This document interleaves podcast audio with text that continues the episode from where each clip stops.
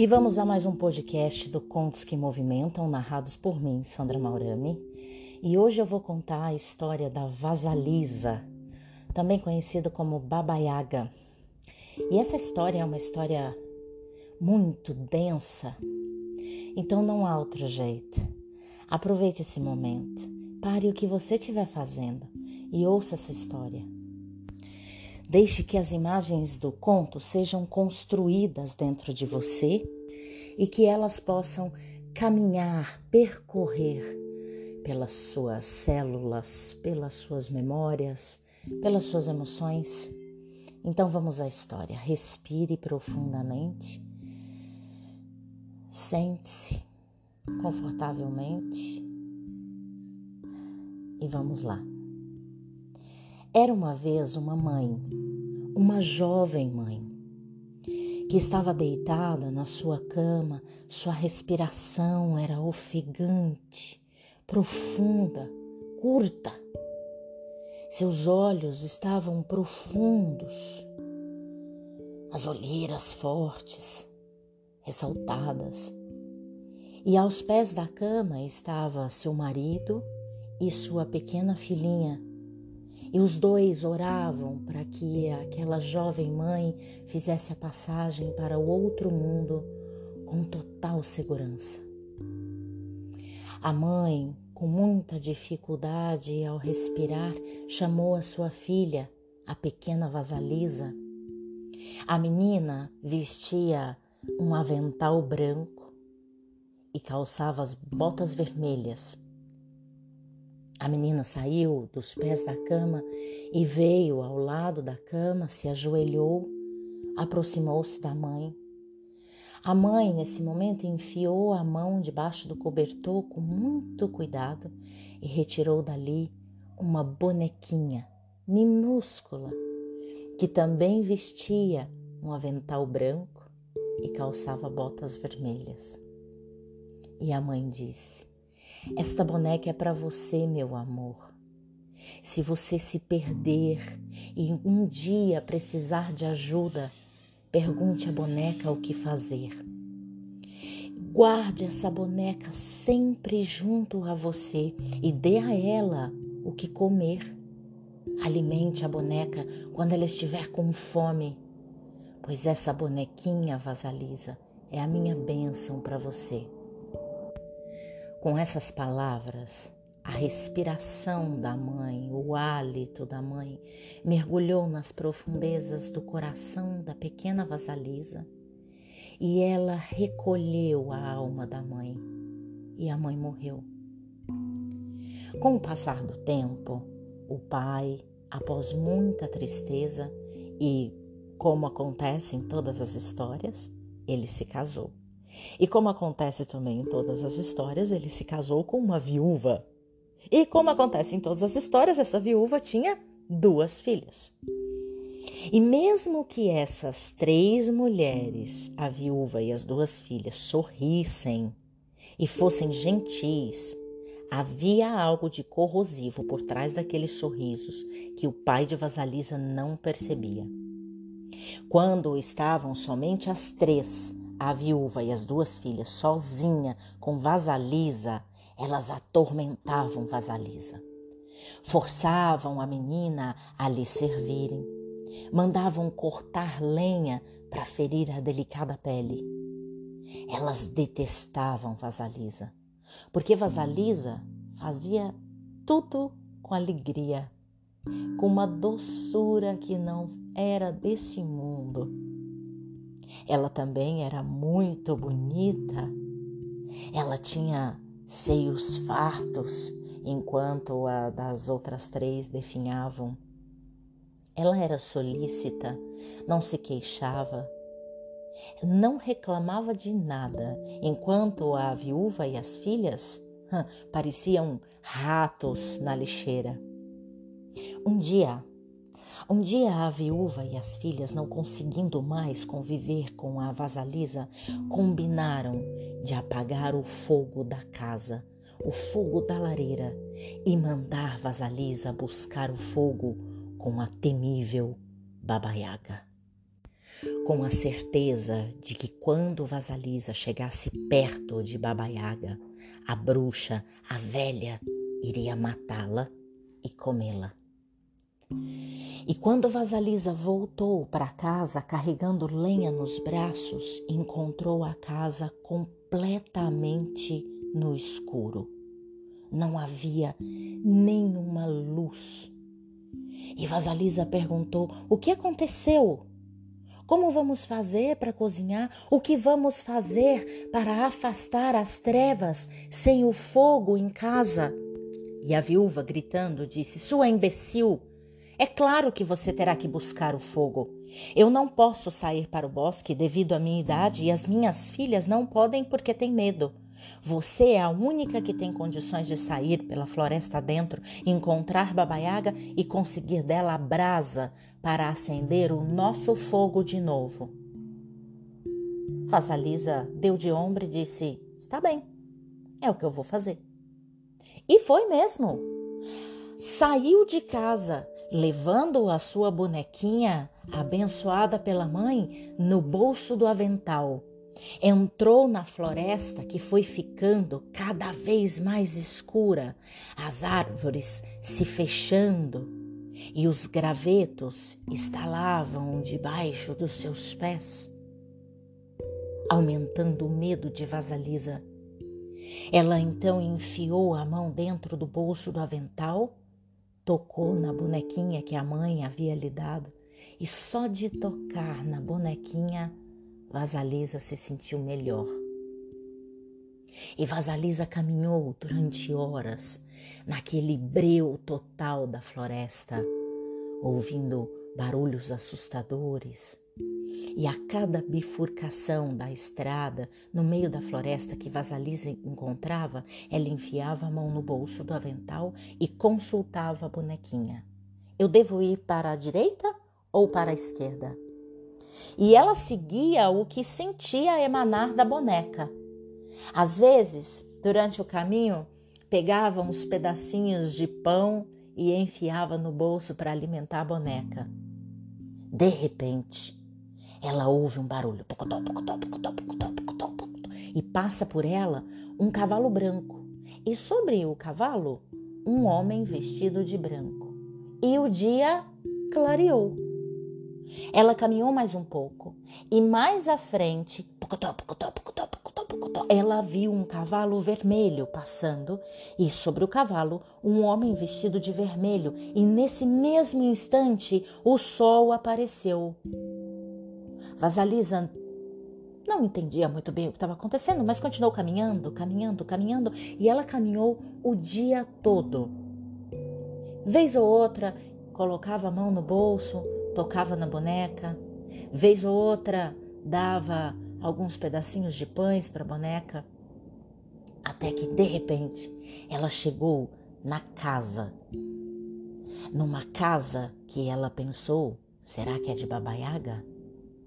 E nesse momento, pocotó, pocotó, pocotó, pocotó, pocotó, passou um cavalo preto. E sobre o cavalo, um homem vestido de preto, é claro. E esse homem que passou por ela trotando no cavalo entrou na casa e imediatamente a noite se fez. E no interior daquele casebre reluziu um fogo. O casebre era cercado por uma cerca feita de caveiras e ossos que rodeavam todo o casebre. O próprio casebre ficava sobre enormes pés de galinhas e esses pés andavam de um lado para o outro sozinha, como se dançasse. Às vezes rodopiava Vasalisa consultou a boneca. Essa é a casa que procuramos? E a boneca, ao seu modo, respondeu: É, é a casa que procuramos. Antes mesmo que Vasalissa pudesse dar um passo para adentrar aquela cerca, ela ouviu gritos: O que você quer, menina? Esse grito vinha do alto. Ela olhou para cima e viu a Baba Yaga que voava pelo céu, não em um coche, muito menos em uma carruagem. Ela voava dentro de um enorme caldeirão e ela remava aquele caldeirão no ar com um remo que parecia um pilão. E o tempo todo ela varria o rastro por onde passava com uma vassoura. Uma vassoura feita de cabelos de alguém morto há muito tempo. Baba Yaga era feia, mas era, olha, Baba Yaga era feia. Não, Baba Yaga era feia. Feia, seu queixo era comprido e curvado para cima e um longo nariz também curvado para baixo, de modo que os dois se encontravam no meio do caminho. Ela tinha um cavanhaque branco com barbas, assim, pel umas penugens brancas e muitas verrugas na pele adquiridas pelo contato com os sapos. Suas unhas eram manchadas de marrom, grossas estriadas e tão compridas que a babaiaga nem conseguia fechar as mãos. Vasalisa, vendo tudo aquilo, estremeceu, mas respondeu a babaiaga: Vovó, eu vim apanhar o fogo, é que tá muito frio em casa e o fogo se apagou. E meu pessoal vai morrer. Eu preciso de fogo. Hum, sei. Muita imprudência, disse Babaiaga. Além do mais, o que faz pensar que eu lhe darei a chama? Porque eu estou pedindo, vovó, respondeu rápido, depois de consultar a boneca. Hum, essa é a resposta certa. Menina de sorte pois não há a menor possibilidade de eu lhe dar o fogo antes de você fazer alguns trabalhos para mim. Se você realizar essas tarefas para mim, aí sim receberá o fogo. Se não, e esse se não, nesse momento, Vasalisa viu os olhos de Babaiaga se transformarem em brasas e a velha continuou: Se não, minha filha, você vai morrer. Babaiaga entrou no casebre, deitou-se na cama e mandou Vasalisa lhe trazer comida. Vasalisa levou comida para a velha, mandou Vasalisa varrer a casa e Vasalisa varreu a casa. Varrer também o quintal e Vasalisa foi fazendo tudo o que Babaiaga pedia.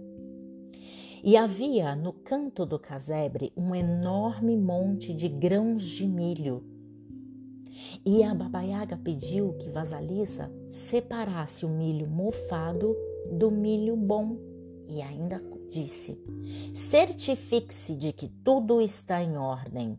Mais tarde eu voltarei para verificar, e se não estiver tudo em ordem, você será meu banquete. Babaiaga montou no cadeirão e voou.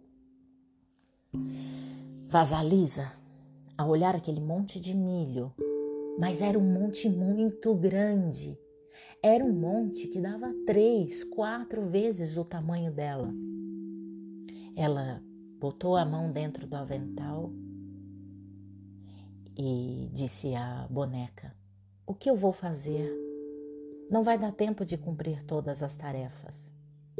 E a boneca, ao seu modo, lhe disse para que ela comesse alguma coisa e fosse dormir e confiar que tudo daria certo. Vasalisa então deu algo de comer à boneca também, se alimentou, foi deitar, deitou-se no chão e adormeceu. Pela manhã, a boneca havia feito todo o serviço, só faltava preparar a refeição. É, pode ser meio irreal para nós, né? Uma boneca fazer todo o trabalho, mas nas histórias são assim. Baba Yaga, nesse momento, chegou e entrou e estava tudo em perfeito estado. Ela ficou tão satisfeita, mas também ela ficou tão irritada por não encontrar nenhuma falha, porque ela queria comer Vasalisa. Então ela disse: Você é uma menina de sorte. E nesse exato momento, A babaiágua, com aquelas unhas marrons e estridentes, convocou seus criados para moer o milho e três pares de mãos apareceram no ar e começaram a raspar e esmagar os milhos. Baba Yaga comeu horas a fios e foi dando mais ordens à vasalissa. Limpa a casa, varre o quintal, lave as roupas. E havia no canto da casa um monte, mas um enorme monte de estrumes com milhares de sementes de papoulas misturada. Esse monte, não me pergunte como ele apareceu, mas ele estava lá. E Babaiaga ordenou que ela separasse as sementes de papoula do estrume. Completamente separados, compreendeu? Vasalisa consultou a boneca novamente. O que eu vou fazer com isso? Como eu vou fazer? E a boneca respondeu: Não se preocupe, confie, eu me encarrego. Naquela noite, Baba Yaga roncou, roncou como nunca. O casebre estremecia a cada ronco e mais uma vez a boneca executou todas as tarefas e quando a velha acordou, estava tudo pronto em perfeito estado. E novamente, com aquelas mãos e unhas marrons estridentes, ela convocou os criados e três pares de mãos surgiram no ar e começaram a prensar o óleo das sementes de papoula, enquanto Baba Yaga besuntava os lábios com o óleo. Vasalisa parada ao seu lado, olhando. O que você está olhando, menina? E Vasalisa disse: Vovó, posso te perguntar uma coisa? Pergunte, mas lembre-se: saber demais envelhece as pessoas antes do tempo. E Vasalisa perguntou quem era aquele cavalo branco com um cavaleiro vestido de branco? Quem era o cavalo vermelho com um cavaleiro vestido de vermelho? E quem era o cavalo preto com um cavaleiro vestido de preto? Ah! O primeiro é o meu dia, começou a responder Babaiaga. O segundo, o cavaleiro de vermelho, é o meu sol. E o terceiro é a minha noite. Vamos, vamos, criança, vamos. Me pergunte mais, vamos, vamos, vamos. E Vasalisa queria saber sobre os pares de mãos que apareciam e desapareciam no ar toda vez que ela mandava. Mas a boneca, a boneca que estava dentro do avental de Vasalisa começou a pular dentro do bolso. E Vasalisa responde: Não, vovó. Não, vovó, a senhora mesma diz: saber demais envelhece a pessoa antes da hora. Hum, é, você é muito ajuizada para sua idade. Como é que conseguiu isso, menina? Ah, sabe o que é, vovó? É uma benção da minha mamãe. Benção? Benção? gritou Babaiaga. Não precisamos de benção nessa casa. É melhor você procurar seu caminho. Vai, vai, vai, vai, vai, vai, vai, vai, vai, vai. E foi empurrando Vasalisa para fora do casebre.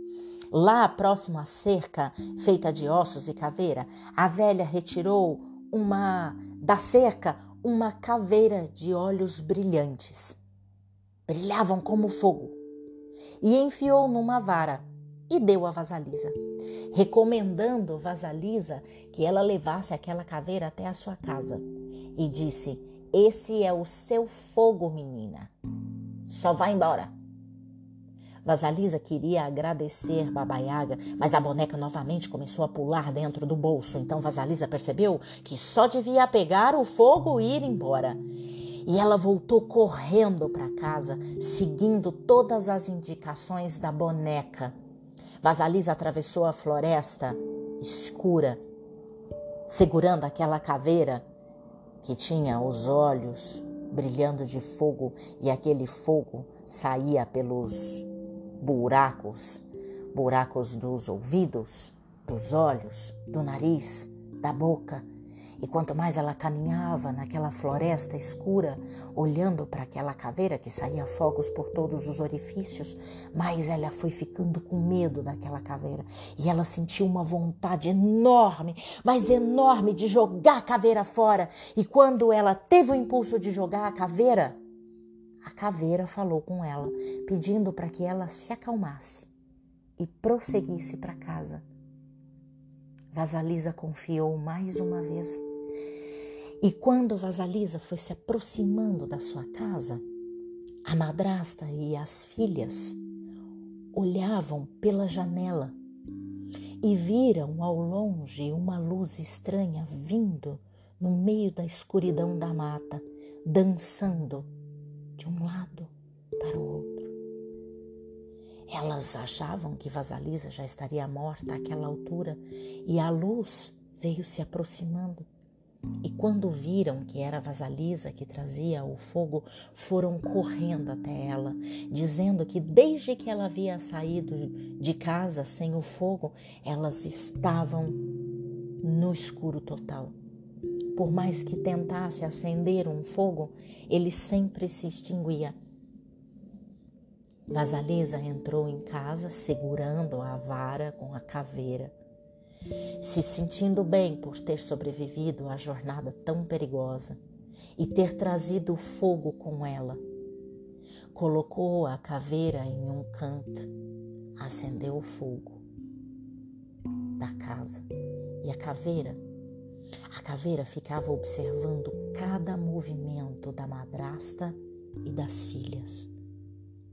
Por onde elas passavam, a caveira observava e aquele fogo da caveira foi queimando aquelas três mulheres por dentro.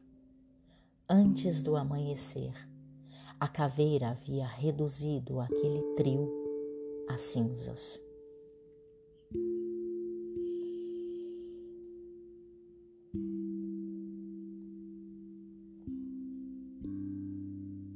Respire. E assim termina a história de Vasalisa ou Baba Yaga. Não tente interpretar essa história. Não tente interpretar os símbolos que ela possui. Apenas deixe ela fluir internamente.